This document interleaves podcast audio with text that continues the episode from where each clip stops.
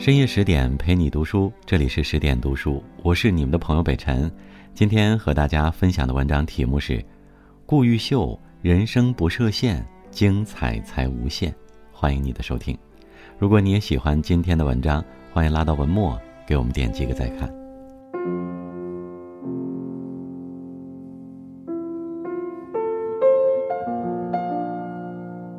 一九八六年，一位花甲老人挥毫泼墨写下了一首诗：“众教尊师心地天，艰辛攻读一华年。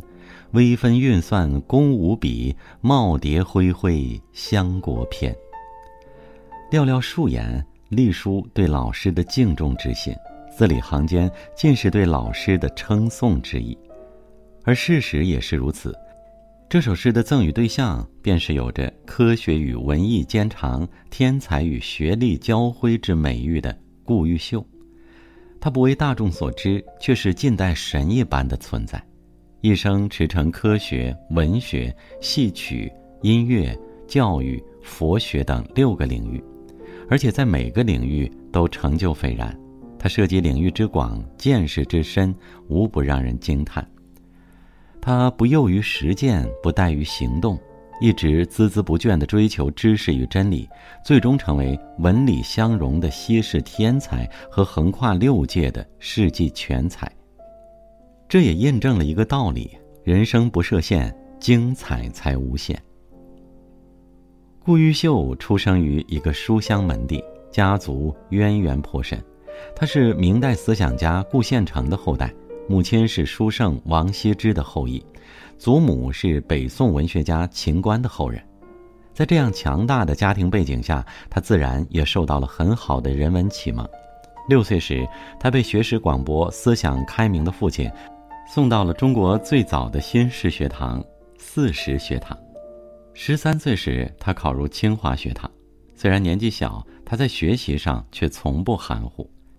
一直以来，顾玉秀主张文理兼并，在文学上投入了不少精力，也取得了很好的成绩。在清华时，他就开始了文学创作，作品一经面世就引起了很大反响。即便日后攻读其他专业，他的创作也不曾中断过，所以才取得了巨大的成功。他可谓是高产的诗人，一生创作诗词歌赋近八千首。在他的笔下，豪放洒脱之词有之，婉约清丽之句亦有之。更让人称奇的是，无论行走坐卧，他皆可成诗成词，足以见其诗歌方面的造诣极为深厚。他博取历代各家之所长，开创了自己独特的诗词规范，成为诗歌理论研究的里程碑。由于成绩突出，他被世界诗人大会授予“国际桂冠诗人”的称号。顾玉秀不仅醉心于诗歌，还痴迷于戏剧。大洋彼岸的他得知国内生灵涂炭，爱国人士频频惨遭毒手，也一时难平激愤之情。他将心中的恨与痛化作文学创作的动力。荆轲、苏武等一幕幕戏剧被搬上舞台，向世人展现了中国文化的风采。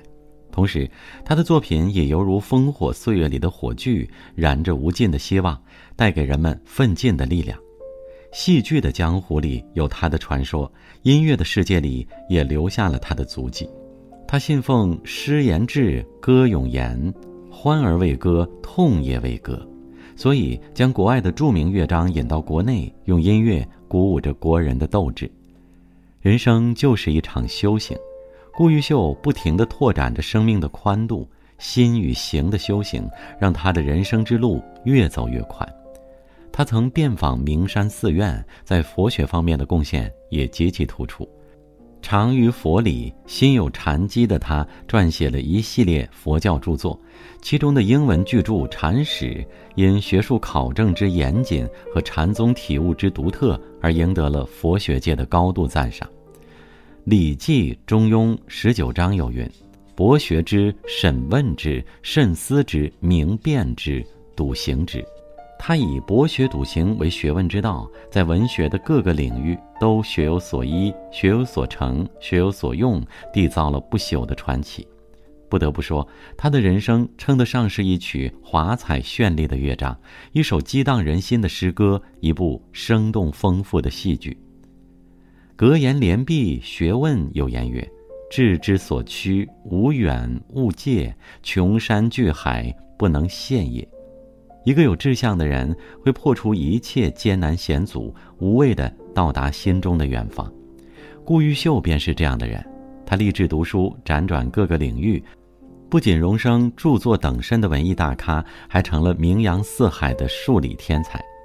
一九二三年，在清华苦读八载后，他凭借优异的表现获得公费留学机会，赴麻省理工学院攻读电机工程。身在异国他乡，他潜心研究，勤勉有加，常常做实验至凌晨三四点钟。正所谓功夫不负有心人，他所有的隐忍和不屈换来了丰厚的回报。在不到四年的时间里，他一举获得学士、硕士、博士三个学位，是第一位在麻省理工学院获得科学博士学位的中国人。事实上，在那个年代，电机科学正处于萌芽时期，但顾毓秀却毫不犹豫地啃下这块冷骨头。电机的顺变过程异常复杂，研究工作也十分艰难，很多人望而却步。顾毓秀却通过反复的研究，找到了一种极为简便的分析方法——故事变数，攻破了这个悬而未决的难题。这一运算方法得到了世界的认可，他荣升为国际公认的电机权威，还斩获电机学界的诺贝尔奖、兰姆金质奖章，着实为国人争了光。有道是：“踏破铁鞋无觅处，得来全不费工夫。”他在研究电机顺变时，发现了解高次代数方程的方法——四次方程通解法，并发表在美国知名杂志上，在基础数学方面实现了创造性的突破。后来，顾毓秀与美国科学家制造模拟计算机的研究成果，为世界上第一台计算机的成功研制奠定了理论基础，所以他被世人尊称为自动控制理论的国际先驱。比起这些耀眼的事迹，他更让人敬佩的是其诲人不倦的授业精神。他一手创立了清华大学电机系、无线电研究所和航空研究所，为国家发展建设做出了卓越的贡献。古诗有言：“何来人间惊鸿客？只是尘世一俗人。”在这个世界上，我们中的大多数不过一介凡俗之人，可顾毓秀。并非如此，这位富有钻研精神的学术泰斗，却是实至名归的人间惊鸿客。江东先贤顾炎武曾写下一句传颂至今的遗训：“天下兴亡，匹夫有责。”顾毓秀生逢乱世，自始至终都保有一个知识分子的风骨和气节。从麻省理工大学毕业后，忧国忧民的他，放弃美国通用电气的高薪职位。毅然回到多灾多难的祖国，全心投入科学救国、教育救国的事业。他奔赴浙江大学、国立中央大学、清华大学等名校来任教，先后培养了各个领域的大师级人物。一生寂寂且无名，三千弟子尽豪英，这便是他执教成果的真实写照。中国近代力学之父钱伟长，中国导弹之父钱学森，著名的核物理学家吴健雄，著名戏曲家曹禺等，都是他的学生。他的一生不曾离开教育的舞台，且功勋卓著，无愧于责备后世的杏坛奇素的称号。平凡的人各有各的平凡，伟大的人物却又是极其相似的。顾毓秀一心救国，以国家利益和民族大义为重，用实际行动诠释了自己的拳拳之心。抗战期间，他带领清华大学的师生们多次夜以继日的研究制作防毒面具，并亲自送至前线。九一八事变爆发后，他将一腔豪情幻化成笔下慷慨激昂的文字，在报纸上发表抗日救国办法，呼吁国人奋起抗争。后来，华北形势日益严峻，为了保存清华大学的实力，他托了层层关系，冒着生命危险，从北京秘密转移珍贵图书和仪器，抵达汉口。好友闻一多惨遭国民党特务暗杀后，他力排众议，称赞闻一多是中华民族的忠实斗士，一度唤起民众的思想觉醒。时局再险恶，也未曾浇灭这位爱国人士的热情和信心。他从来不计个人安危，尽己所能的用智慧和汗水为国出力。也是因为秉持玉符肝胆报炎黄的赤诚之心，民族中兴日月光的英豪之愿，他才力行救国救民的正义之举。与他丰功伟绩，忠心可见，爱国风范永昭后人。岁月匆匆，倏然而逝，有人似卑微的尘埃，有人却如璀璨的星辰。顾玉秀就像是历史长河中一颗星辰。纵然不为人熟知，却是熠熠生辉，绽放着永不消逝的光芒。顾玉秀全集序言中写道：“先生之学可谓中西兼顾，文理皆精，是中国近代以来唯一能够左手娴熟于人文，右手精通于数理的旷世奇才。”但他不以为意，只以学者、教授、诗人、清风、明月、劲松自况。如此简洁的评语背后，他淡然的心境可见一斑。他不求名，不求利，只愿在有限的生命里去探求知识的奥秘，去追求灵魂的独立。他学博于文，擅长吟诗作词，通晓音律戏剧，当属文坛翘楚。他业精于理，深谙电机数学，参透自动控制，堪称科坛巨擎。